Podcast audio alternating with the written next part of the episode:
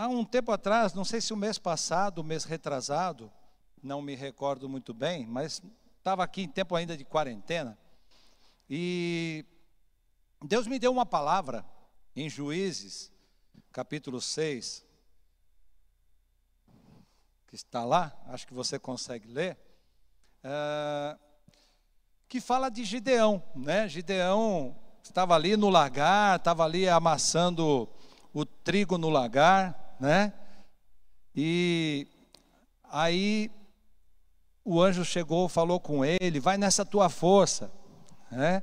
E o texto então está dizendo aí: o Senhor se voltou para ele e disse: Com a força que você tem, vá libertar Israel das mãos de Midian. Obrigado. Não sou eu quem o está enviando?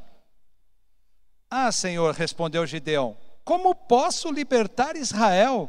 Meu clã é o menos importante de Manassés e eu sou o menor da minha família. Quer dizer, ele estava se achando insignificante. E Deus falando: com a força que você tem, vá libertar Israel.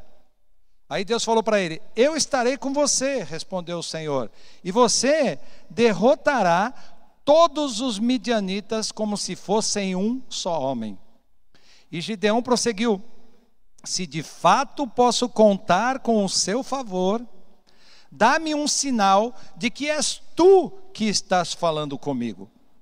Peço-te que não vás embora até que eu volte e traga a minha oferta e a coloque diante de ti. E o Senhor respondeu para ele o quê? Esperarei até você voltar. Aí quando eu li essa palavra, isso caiu no meu espírito de tal maneira que justamente esse texto, porque eu já li a Bíblia toda pelo menos umas 20, 25 vezes. Eu leio a Bíblia todo ano. Esse ano eu já li uma vez em três meses e estou lendo a segunda vez. Então, às vezes a gente lê e não percebe. Mas quando a palavra vem como rema, ela cai no nosso espírito, aí você fala: Uau, parece que eu nunca tinha visto. E nesse momento, ele fala para Deus: Olha, então tá bom, não vá embora até que eu volte. E quem aqui já preparou um, um cordeiro, um cabrito, alguma coisa assim, sabe que você não vai levar menos que três, quatro horas para preparar, certo, Lucélia? Né? Porque você vai ter que matar, você tem que tirar todo o couro, tem que cortar, tem que temperar, tem que acender o fogo, tudo para assar, leva tempo, né? E aí, Deus ficou ali, esperando, com paciência. E disse para ele: Esperarei até você voltar. Sabe por quê, queridos? Deus sempre nos espera voltarmos a Ele. Você pode dizer isso? Você pode dizer isso? Você também que está nos assistindo aí na internet, repita também isso. Deus sempre me espera voltar a Ele. Gideão, nesse momento, queridos, tinha feito ali um voto diante do Senhor e falou: Eu voltarei diante de ti com uma oferta. Quantas vezes nós fazemos votos diante do Senhor e nos esquecemos? Quantas vezes nós falamos assim: Senhor, se o Senhor me der isso, eu vou te servir com tudo que eu tenho.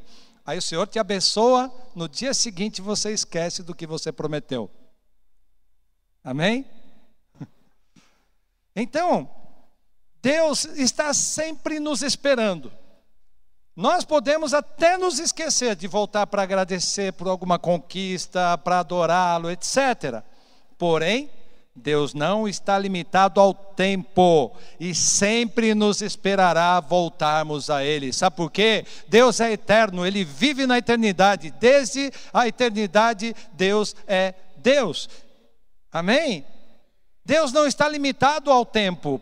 Para nós pode levar cinco anos, dez anos para nós voltarmos para Deus. Mas Deus estará lá pacientemente esperando até você voltar. Amém? Aleluia. E aí a gente tem vários relatos, vamos ver alguns textos também, mas por exemplo, Deus esperou Abraão chegar com Isaac até o Monte Moriá para, na hora de sacrificar, somente naquele momento Deus trouxe a provisão. Ele foi até lá. amarrou o menino, preparou tudo para sacrificar o filho, aí Deus preparou a provisão. Amém? Porque Deus esperou para ver o coração de Abraão. E eu quero dizer para você, ó, se você ainda não voltou para a presença do Pai, Ele está te esperando para confirmar a palavra na sua vida. Não, eu quero ouvir um amém. E seu daí da internet também. Escreva amém aí na rede social. De, se você ainda não voltou para a presença do Pai, Ele está te esperando para confirmar a palavra na sua vida. Amém? Eu peguei um emaranhado de palavras aí, repeat, start e tal, tudo em inglês aí, create, né? É um emaranhado de palavras, porque às vezes a nossa mente está exatamente desse jeito, cheia de confusão, e Deus só quer que você volte para Ele. Amém? Queridos, quem não vive por um propósito, está sempre tentando fazer o que vai dar certo na vida do outro, na vida de alguém. Sabe por quê? Porque o que é certo para ele é um propósito e não uma necessidade. Eu vou repetir. Quem não vive por um propósito está sempre tentando fazer o que vê dar certo na vida de alguém, porque o que é certo para ele é um propósito e não uma necessidade. E com isso eu quero te afirmar que Deus esperou Gideão porque tinha um propósito de conquista através dele. Deus não espera à toa. Deus sempre tem um propósito. Deus esperou Abraão porque o propósito era transformá-lo em pai de multidões e pai da fé. Se ele não tivesse sacrificado Isaac ou ido para sacrificar Isaac, ele não teria se tornado o pai de multidões e nem o pai da fé.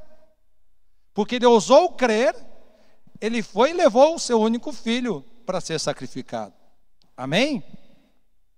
Então eu quero que você leia comigo o segundo ponto. Deus sempre age por propósitos. Amém? Deus sempre age por propósitos. Em Lucas 17, de 11 a 18, relata a cura dos dez leprosos, um texto bastante conhecido, né? Jesus foi lá e curou os dez leprosos. E aí no versículo 17 diz: E respondendo Jesus disse: Não foram dez os limpos? E onde estão os nove?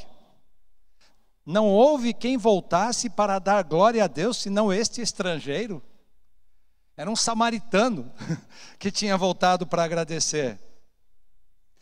E aí eu te pergunto: os dez leprosos, o que, que aconteceu aqui? Está aí bem destacado em vermelho. Os nove que não voltaram foram até Jesus apenas pela necessidade. O samaritano que voltou para Jesus além da necessidade, porque ele também queria ser curado. Quantos querem ser curados hoje? Amém? Ele viu na cura um propósito de Deus na vida dele. Porque Deus sempre espera de nós um retorno. Amém? Ele entendeu que era necessário voltar a Jesus para adorá-lo, porque além da cura, ele alcançou a salvação. Jesus fala lá no versículo 9: Vai, a tua fé te salvou. Jesus não disse para ele: A tua fé te curou. Jesus disse: A tua fé te salvou. Porque curado, ele já tinha sido, junto com os outros nove. Amém? Mas o propósito de Deus na vida desses homens não era apenas curá-los, era curá-los e salvá-los. E apenas um, que era estrangeiro, samaritano, um povo que não se dava com o povo judeu, foi o que ousou voltar e adorar, agradecer pela cura. E quando ele voltou, Jesus falou: Seu coração fez com que você voltasse, e agora receba a salvação que há em Cristo Jesus. Percebam, queridos, e eu quero que você vá entendendo que essa nossa caminhada de retorno, é o que nos garante estar na presença de Deus. Muitas vezes, nós podemos estar aqui de segunda a segunda, sentado bonitinho aqui, cultuando, cantando, levantando a mão, adorando, orando em línguas, mas está longe de Deus. Aí você fala, como, pastor? Simples. Você vem aqui, cultua, lê a palavra, dá seu dízimo, tudo bonitinho. Aí de segunda a sexta no local de trabalho, ninguém sabe que você é cristão, você é um agente secreto de Deus. Quem já conheceu gente assim? Eu me lembro que quando eu estava na faculdade, eu estudei os dois primeiros anos de manhã e à noite e, e no terceiro ano eu fui para a noite. Aí eu cheguei de manhã, já todo mundo me chamava de pastor na classe. Por quê? O povo chegava eu chegava às 7h20, 7h25 na faculdade, a aula começava às 8 Ele chegava, eu estava lá na cadeira da faculdade lendo a Bíblia. Com a Bíblia de papel, desse tamanho. Na época não tinha Bíblia no celular ainda, não tinha celular. Estava lá lendo a Bíblia. E aí, quando tinha alguma coisa para falar, meu assunto era sempre Bíblia, sempre palavra. Aí eu fui para a noite. Cheguei à noite, Dois, três dias que eu estava na sala de aula, já todo mundo sabia que eu era crente. Aí eu descobri que tinha mais uns quatro que ninguém sabia. tinha gente que era diácono de igreja, tinha gente que já era salvo há muito tempo frequentando uma igreja, ninguém sabia que a pessoa era crente. Foi eu chegar para saberem. né? Esse negócio de agente secreto de Deus não rola, né, gente? Não dá, né? Nós fomos chamados para fazer diferença, fomos chamados para manifestar a glória de Deus, fomos chamados para onde quer que nós entremos, a luz nos acompanhe, para sermos sal desta terra, para ser luz deste mundo. Amém? Nós não podemos nos intimidar, nos acovardar e ficar bonitinho na igreja e durante a semana ninguém sabe que a gente é crente não ora, não jejua, não lê a palavra, não faz nada. Deus está nos chamando a atenção, queridos. Eu já disse isso aqui, o apóstolo tem falado isso. Essa quarentena não foi da vontade de Deus, mas Deus permitiu para que eu e você pudéssemos voltar para Ele. Porque, mesmo estando na igreja, muitas situações na nossa vida nos afastam da presença de Deus. Nós temos que estar cada dia mais atentos. E se você parar para analisar, é só você ver quantas pessoas esfriaram na fé. Você abre as redes sociais, tem lives de tudo quanto é coisa hoje. É ou não é? Tem live da palavra de tudo quanto é canto, mas tem um monte de heresia também. Tem um monte de gente falando besteira na, na internet. Tem gente que eu não consigo nem assistir. Não dá. Né? Por quê? Como viralizou essa questão de todo mundo estar nas redes sociais, então ficou muito cômodo. E aí, concorda que é mais fácil você assistir um culto deitado na sua cama? Quando está aquele frio, tomando um cafezinho, comendo uma pipoquinha debaixo da coberta? É mais cômodo, não é? Mas posso te falar, o crente de verdade, o crente fiel, ele atravessa a cidade debaixo de chuva, de tempestade, debaixo de raio, de trovão, para ir buscar Deus na presença de Deus, no templo onde Deus se manifesta. Sabe por quê? Porque a palavra diz, o Senhor Jesus diz assim: quando tiver dois ou mais falando no meu nome, eu estarei ali no meio de vós. Então, o Senhor pode estar em todos os lugares porque Ele é onipresente, mas Ele só se manifesta onde Ele é celebrado. O Senhor só vai se manifestar onde houver um povo buscando a sua presença, voltando a face para Ele e olhando para a face de Deus e não para as mãos que abençoam. Porque é muito fácil buscar bênção, o difícil é buscar a face. Amém? Aleluia. A palavra é dura hoje, mas é bênção, irmão. Amém? Porque essa palavra nos confronta, ela confronta a mim também. Muitas vezes é, é fácil a gente esfriar. Basta estar uns dias de 40 graus de calor, qual é a sua vontade? Estar na praia, na piscina, não é verdade? A gente rapidinho o nosso pensamento, ai, como queria estar na praia hoje, como queria estar na piscina. É assim, não é? É da nossa natureza. E o diabo aproveita isso para nos afastar da presença. Amém, queridos? O propósito de Deus na vida daquele homem samaritano, assim como daqueles outros nove, era a cura, a salvação da alma, a salvação do espírito. Amém? Jesus esperava deles um retorno. Por quê?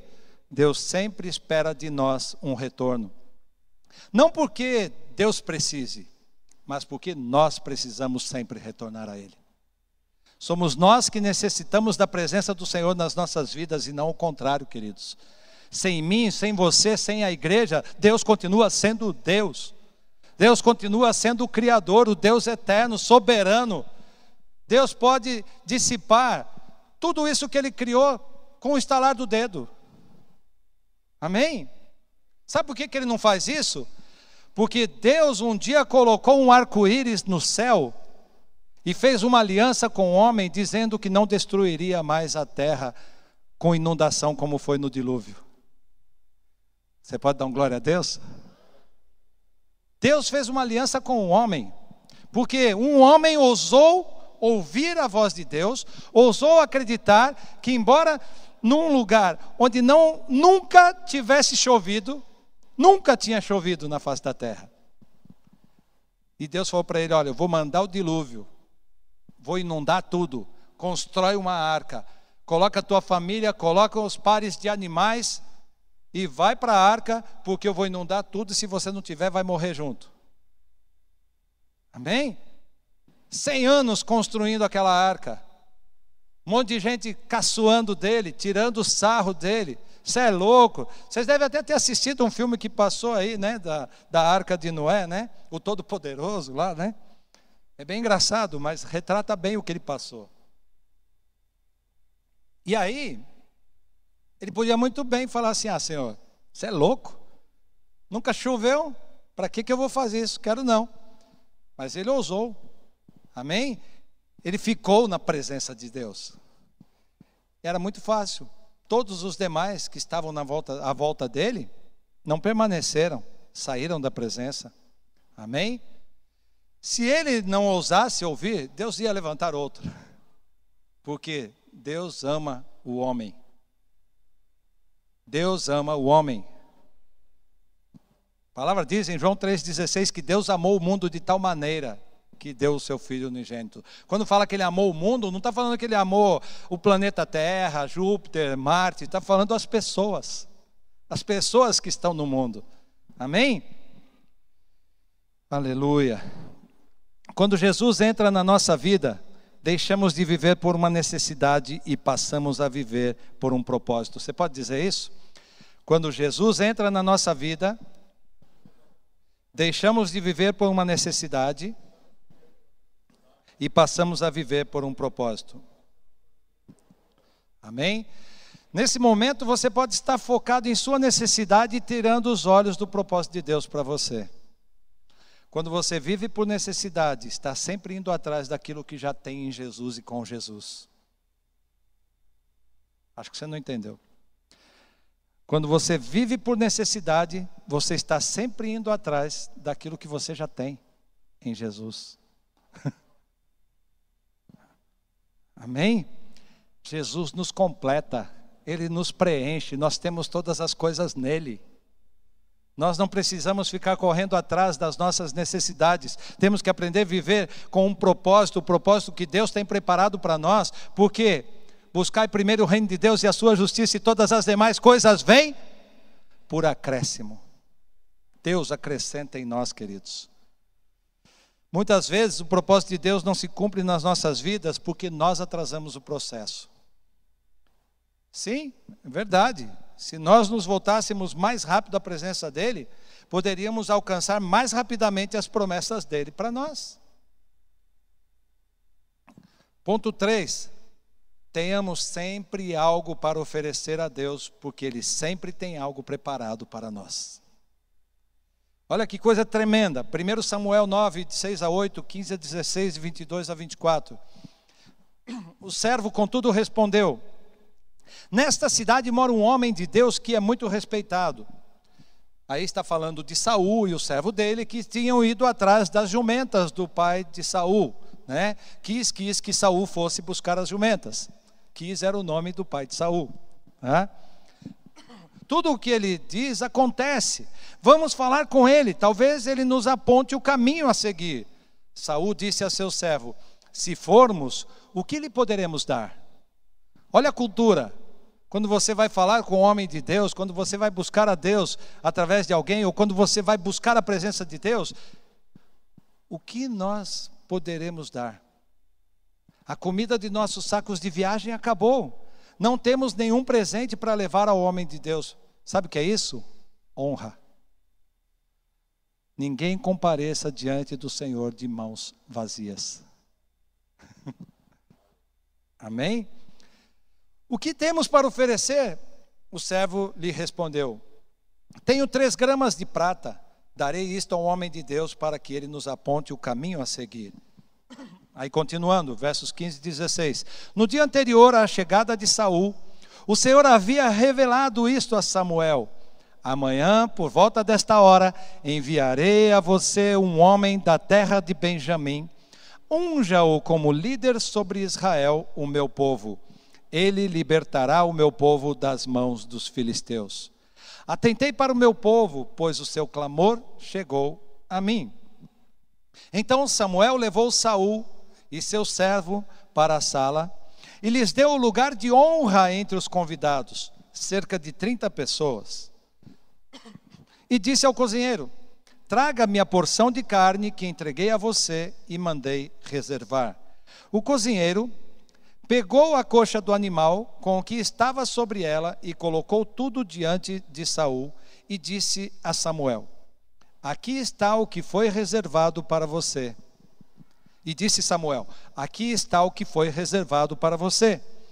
Coma, pois desde o momento em que eu disse: Tenho convidados, essa parte foi separada para você para esta ocasião. E Saul comeu com Samuel naquele dia. Amém? Mais uma vez nós vimos o Senhor esperando.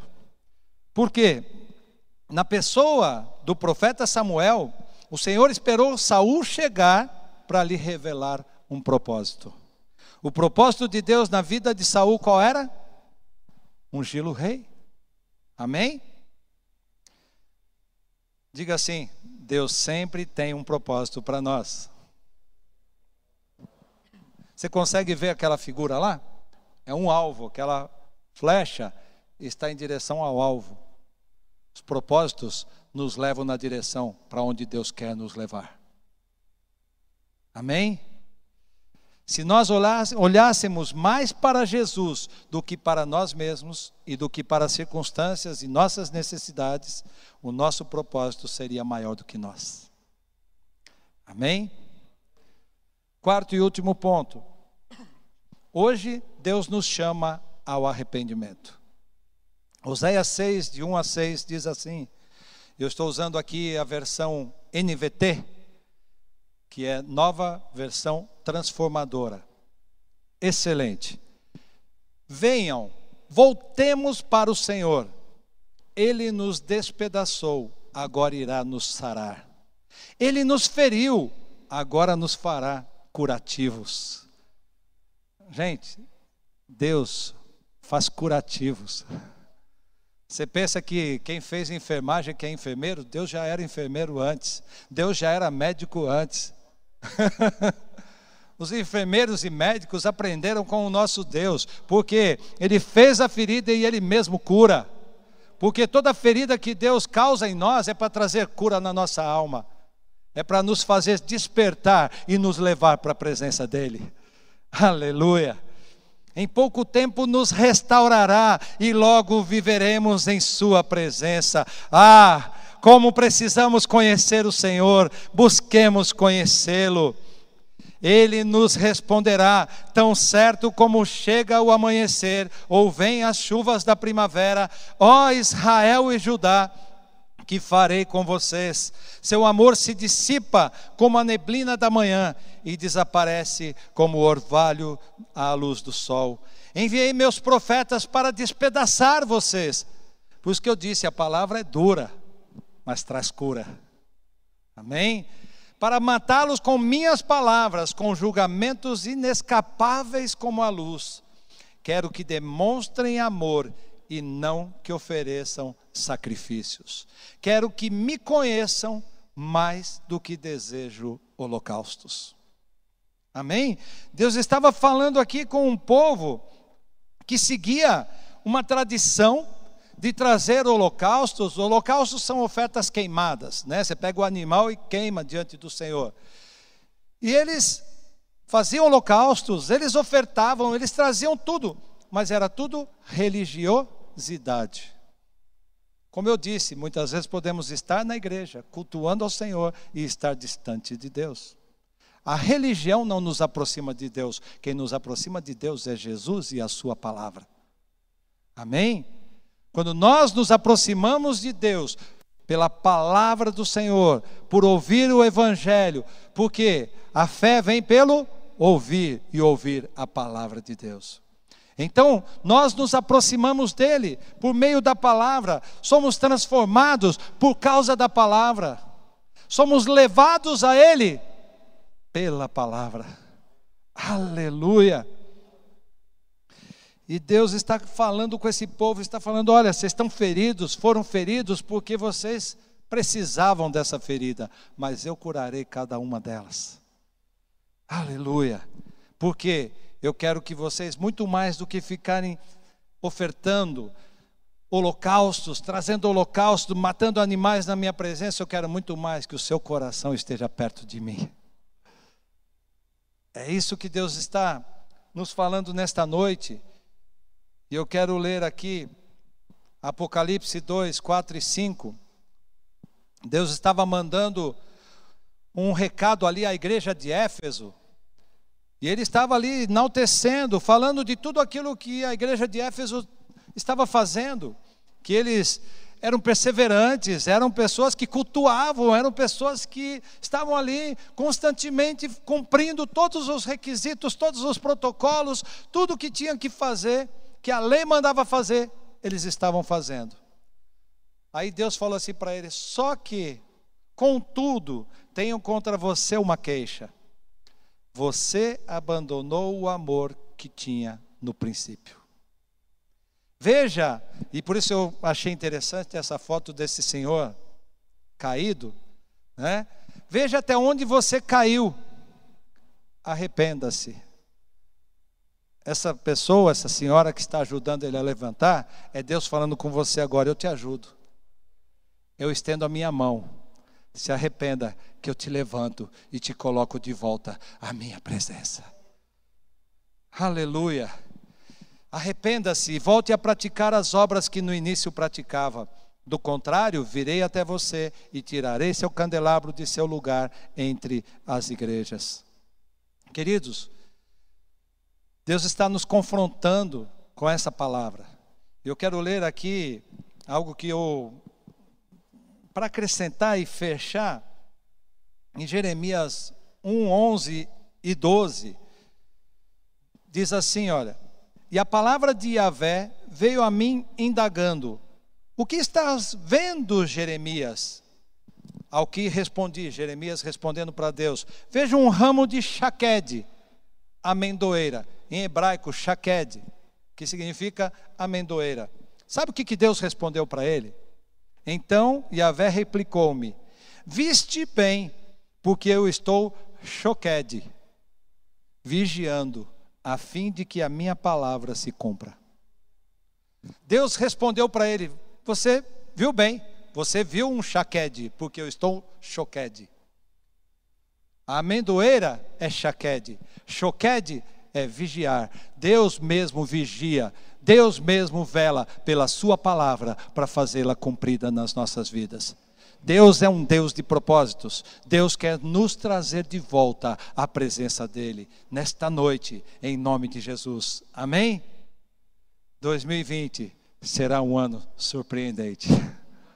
Amém? Glória a Deus. Nós vamos ter os avisos, em seguida vamos ter o papo sobrenatural. Continue aí conectado conosco, preste atenção nos avisos. Daqui uns minutinhos nós estamos de volta aqui com uma equipe maravilhosa respondendo perguntas. E se você também tiver perguntas a serem feitas acerca do que foi ministrado, pode fazer também e nós, na medida do possível, estaremos respondendo. Também? Amém. Deus os abençoe.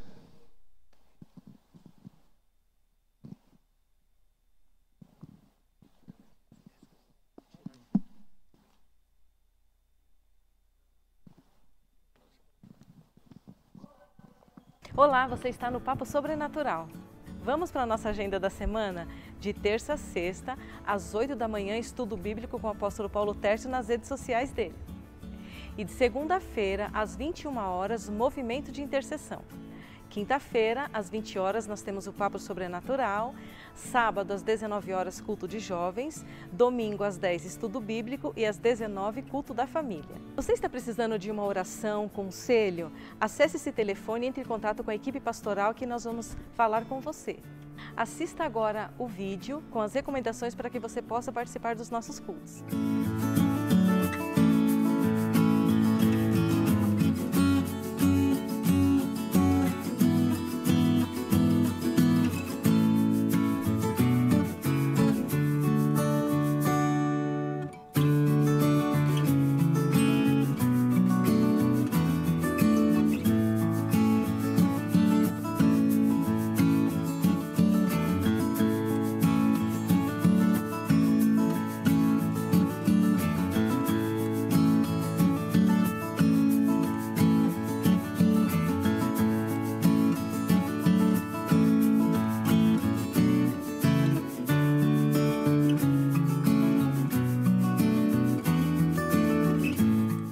Vemos domingo às 10 da manhã. Tchau, tchau.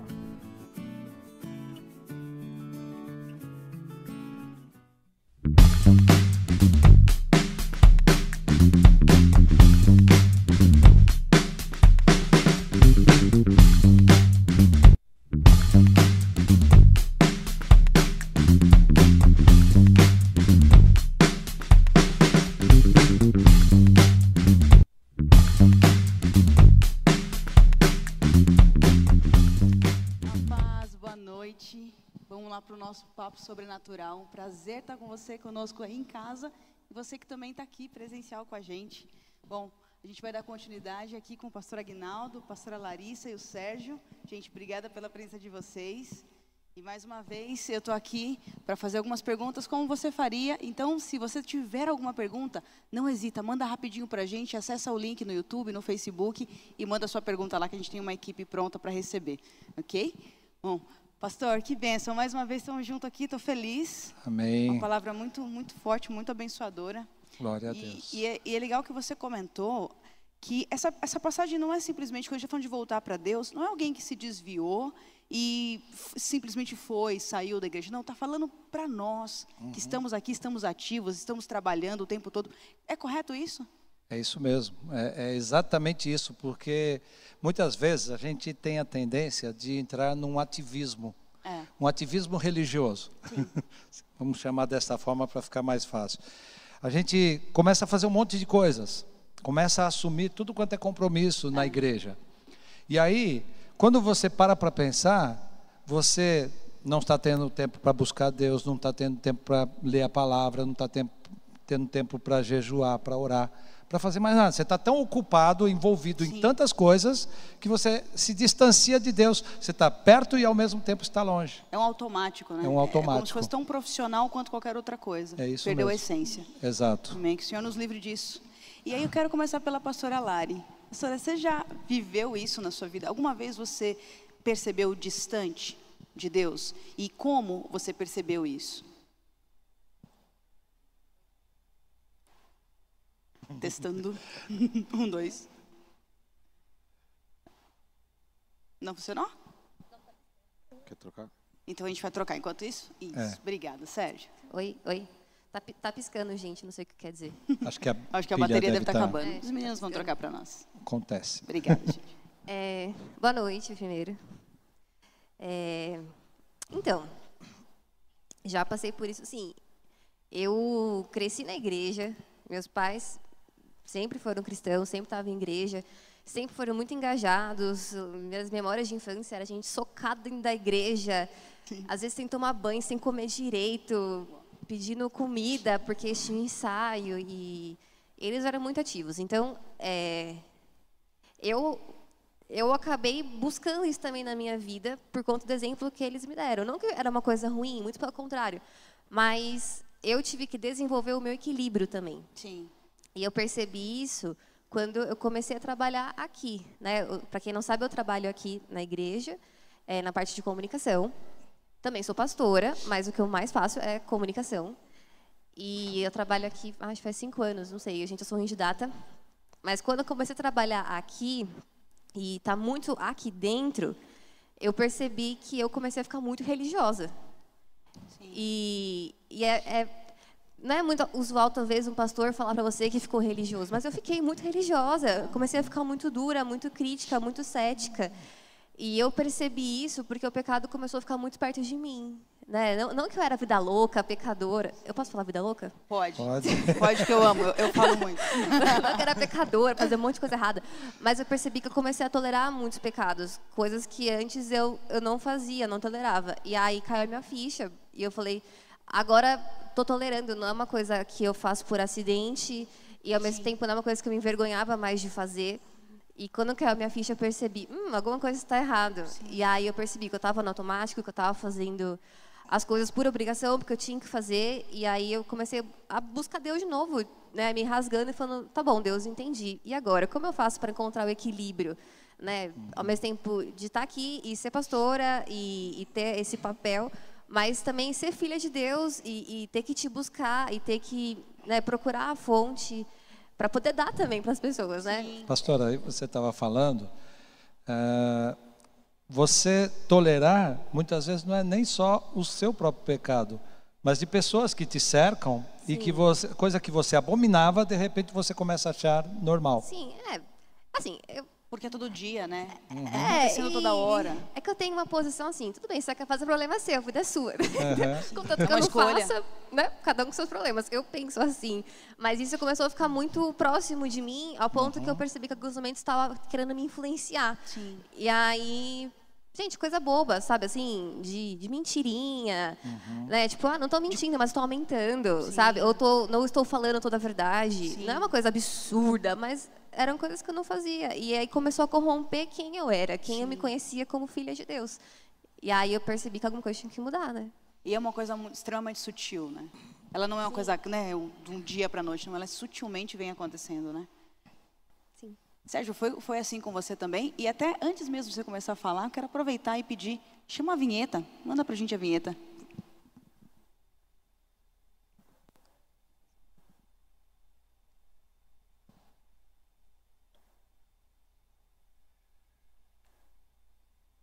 E aí, Sérgio, como é que foi na sua realidade? Você viveu coisa semelhante? Sim. É, essa palavra do pastor Agrador foi muito interessante. Porque quando nós falamos de se, nos afastarmos de Deus, muitas vezes a gente pensa da pessoa que saiu da igreja, que se afastou Sim. da igreja, que foi para o mundo viver coisas horríveis. Mas isso acontece dentro da igreja. E comigo aconteceu isso. E eu já vou explicar logo o que aconteceu. Legal. É, depois de, de, algum tempo no Evangelho, eu me tornei independente. Chegou um momento na minha vida que eu falava assim, bom, não dizia, mas as minhas atitudes mostravam isso que eu não precisava mais de Deus.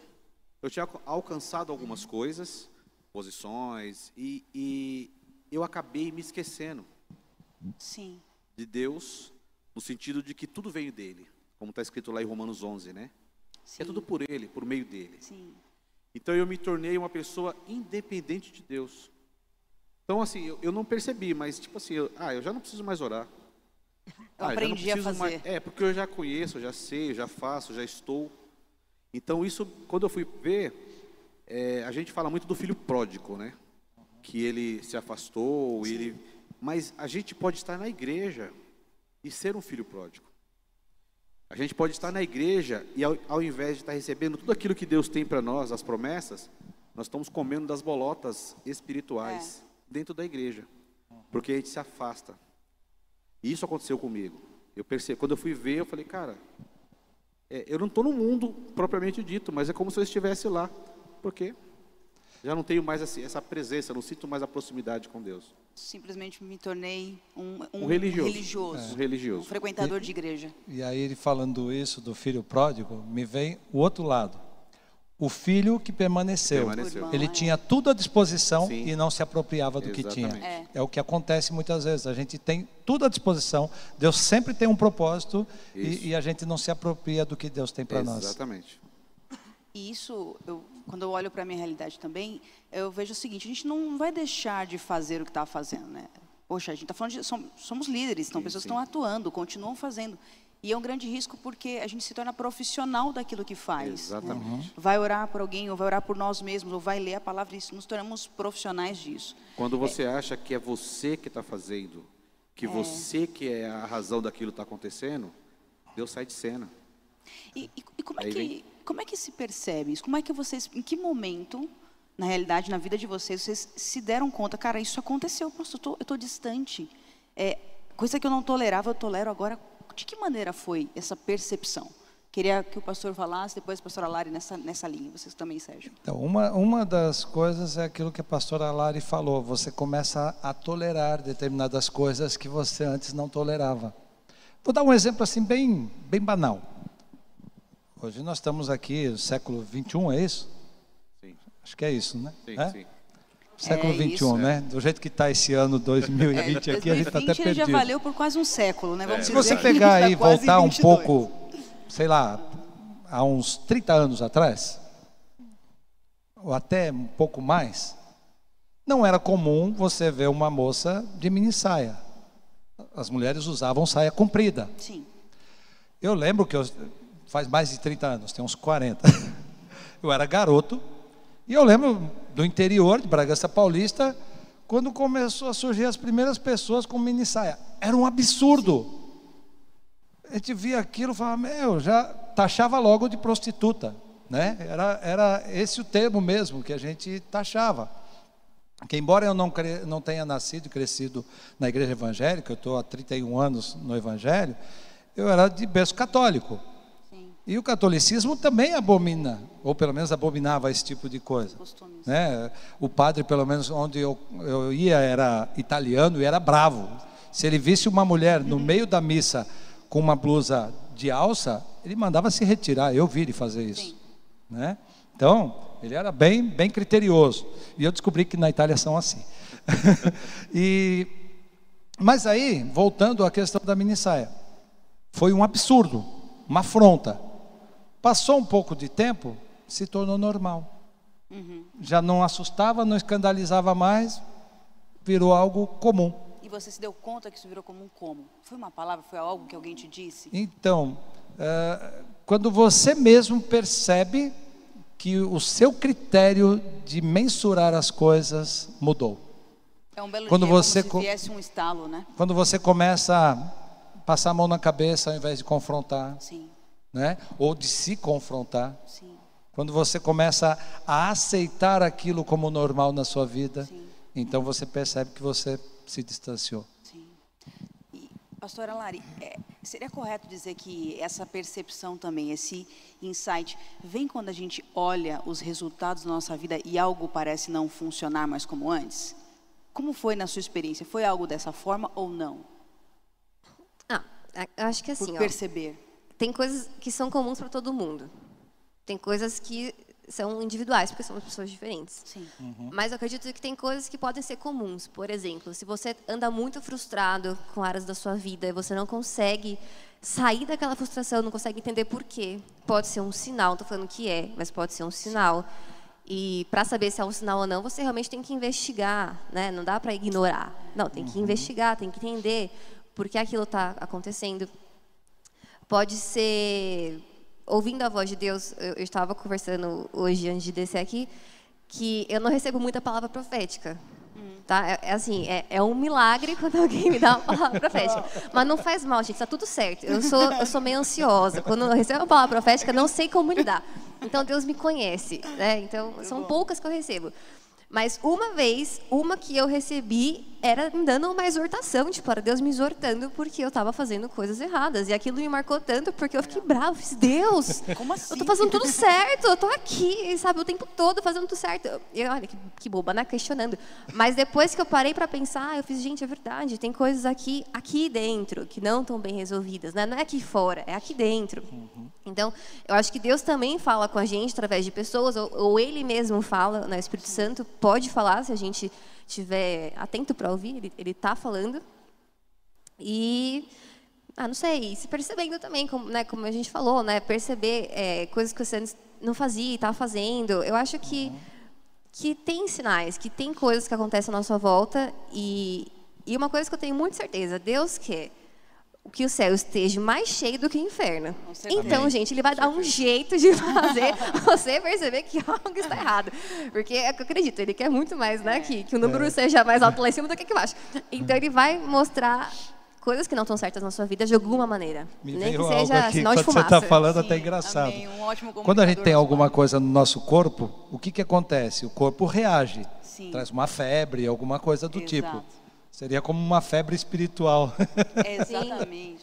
E também tem aquela coisa, né? O, o, o AP, o apóstolo sempre fala: se você não está conseguindo chorar na presença de Deus, tem alguma um coisa sinal, errada. legal. Se você não consegue estar aqui e sentir a presença dele, tem alguma coisa errada. Se você não consegue separar o tempo na sua casa para ter um momento com ele, tem alguma coisa errada. São termômetros, ao meu ver. Pequenos sinais. Sim. né? Não quer dizer que é obrigatório, eu só vou sentir Deus quando estou na igreja ajoelhada e chorando. Não, não é obrigatório.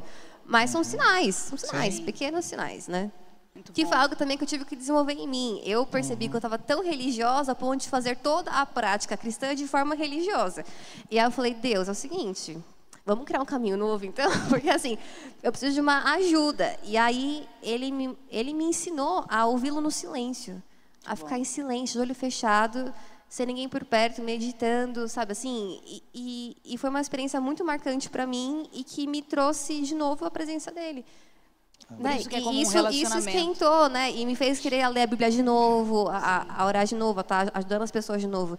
Então, o que eu acredito, se você está aqui hoje, passando por algo assim, fala com ele, tipo, Deus, na minha individualidade, como ser humano, como o Senhor quer falar comigo de uma forma que não seja religiosa, né? Que não esteja mais no automático para mim. E, como eu falei, ele vai falar com você, tenho certeza absoluta, Amém. de alguma maneira. Como volto. Amém. Amém. Maravilhoso. E, e, Sérgio, é, trazendo agora para o como mudar, né? Eu entendo que esse afastamento é a mesma coisa que a gente falou de perder o primeiro amor, né? A gente deixou de, de amar a- Deus mesmo acima de todas as coisas em algum momento. Agora, como mudar isso? A gente já falou de como perceber de que estou distante, de, de como isso aconteceu e de perceber que eu estou distante, mas pela sua experiência, o que você fez para voltar? Quais ações práticas você fez para voltar para Deus?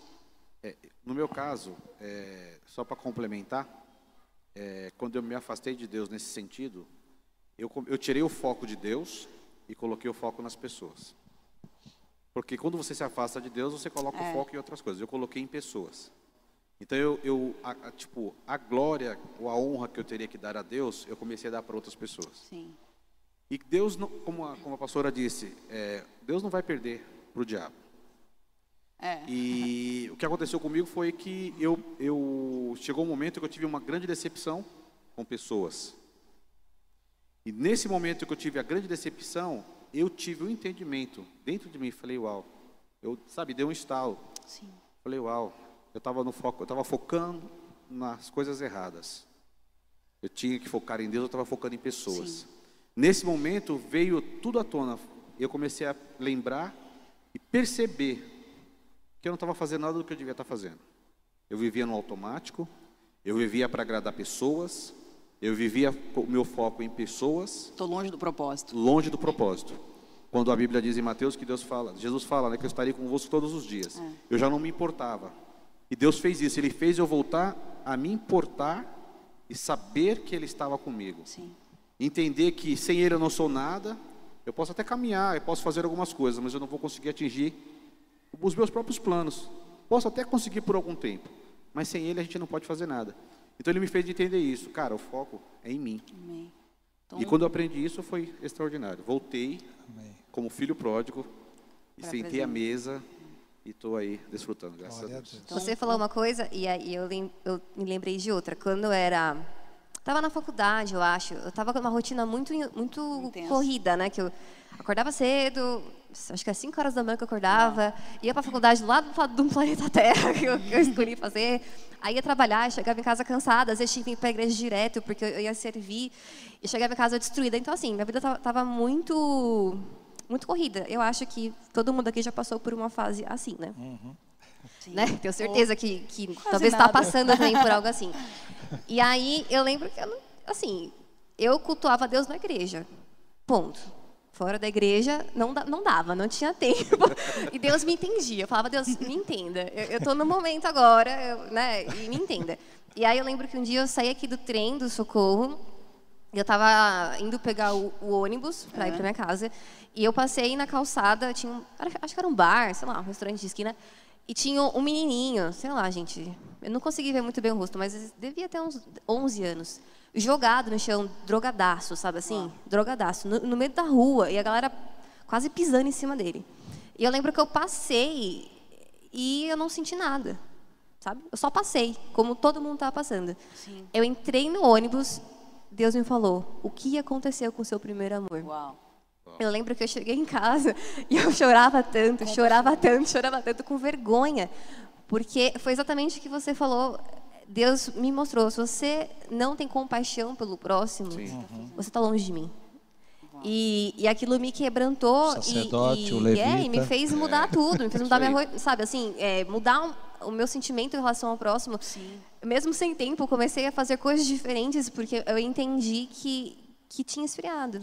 Né? Não sei o que eu faria por aquele menino, mas eu podia ter feito alguma coisa, né? qualquer coisa. Mas eu só passei, como todo mundo ele, passou. que fosse isso, é, né? eu podia ter feito alguma coisa, mas eu estava longe, eu estava fria, pensando nos meus problemas, Exatamente. na minha rotina, Já sabe assim, os nas meus, minhas né? coisas. Já assim. tem os meus problemas. E, e Deus falou muito comigo aquele dia, assim, ao ponto de até hoje eu lembrar, e sei lá. Mas eu, eu faz acho, uns 10 anos, talvez, isso aconteceu. mas eu acho que é mas- isso mesmo. Quando a gente se afasta de Deus, a gente só pensa na gente. É, o Nos meus problemas. Nas minhas situações, naquilo que eu preciso. e a gente Vive esquece. pelas circunstâncias, esquece do propósito. Exatamente. Então, a primeira coisa que eu aprendo é avalie aonde está teu foco, né? Para quem que você está dando mais atenção. Isso. Avalie o como é que está o coração em termos de compaixão. Segunda forma de voltar. Pastor, me ensina mais uma forma. É, então, é interessante que a pastora Lari estava falando, e eu lembrei de um caso que aconteceu ontem. Ah, Besteirinha, coisa simples, mas olha como Deus tem um propósito em tudo. Nós fomos até o shopping, a gente precisava comprar um- uma nova la- lavadora de roupa, né? Que a nossa já estava bem na hora de trocar. precisando descansar. precisando descansar. Aí fomos lá. E até que fomos na loja, tudo tal, já era por volta das 9 horas, a gente estava sem comer, ah, vamos comer alguma coisa por aqui mesmo? Vamos. Aí a, aí a, a pastora Andréia falou, ah, faz tempo que eu não como Pizza Hut, vamos comer uma Pizza Hut. Eu falei, tá bom. Não é o dia de comer carboidrato hoje, mas tudo bem, vai. Que a, que a minha nutricionista não esteja assistindo. aí, beleza. Aí fomos ver. Ah, quanto tá? Aí a moça falou o valor da fatia. Sim. Eu fui olhar, duas fatias era mais do que 60% do valor de uma inteira.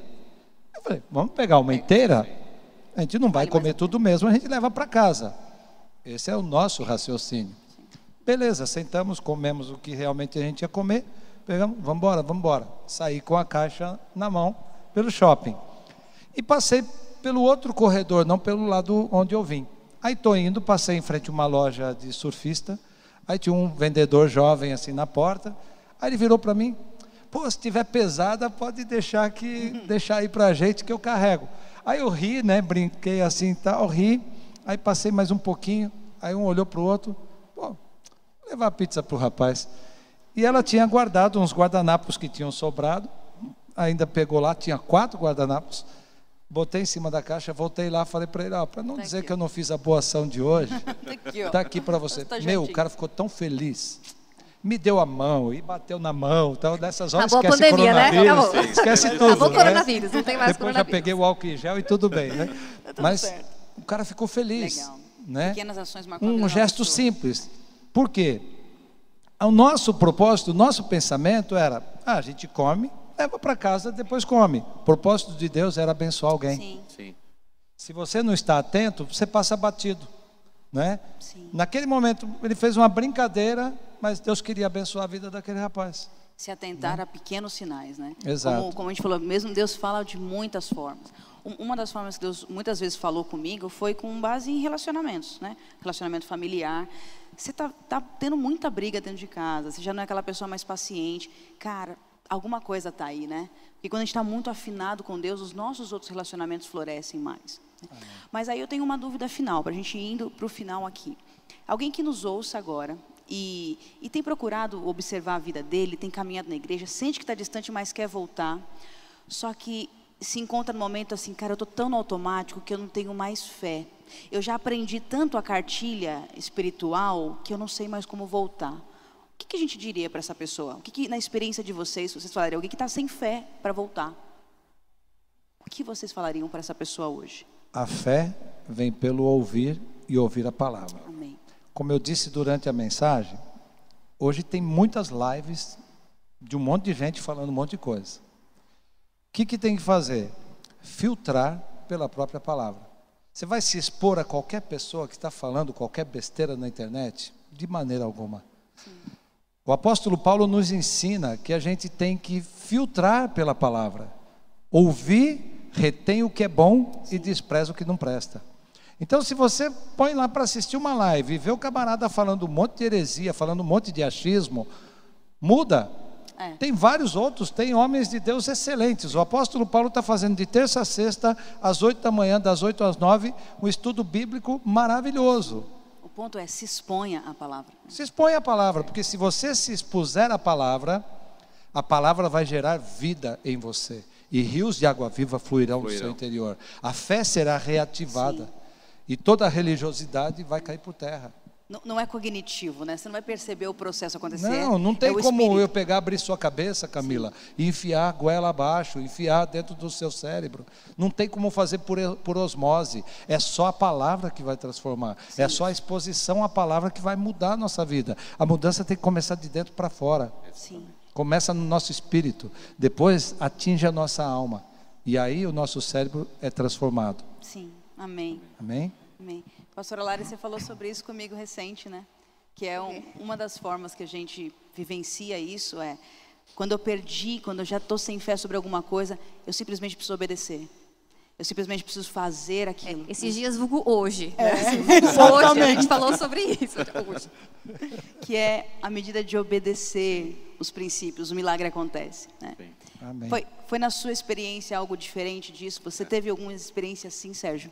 Então, é, o que eu diria para todo mundo que está aqui, para quem também está conectado, eu acho que para mim uma das coisas muito importantes é você se arrepender. É Legal. reconhecer que você É. está errado. É uma das formas que você tem de voltar. É reconhecer, cara, eu estou errado. Deus me perdoa. Amém. Eu preciso voltar. Comigo foi assim. Amém. Chegou, eu, eu passei uns, uns maus bocados durante alguns anos por isso. E o- um dos primeiros passos foi o arrependimento. É chegar diante de Deus e se rasgar, falar: Deus, eu reconheço, eu me afastei do Senhor. Eu estou Me errado. ajuda.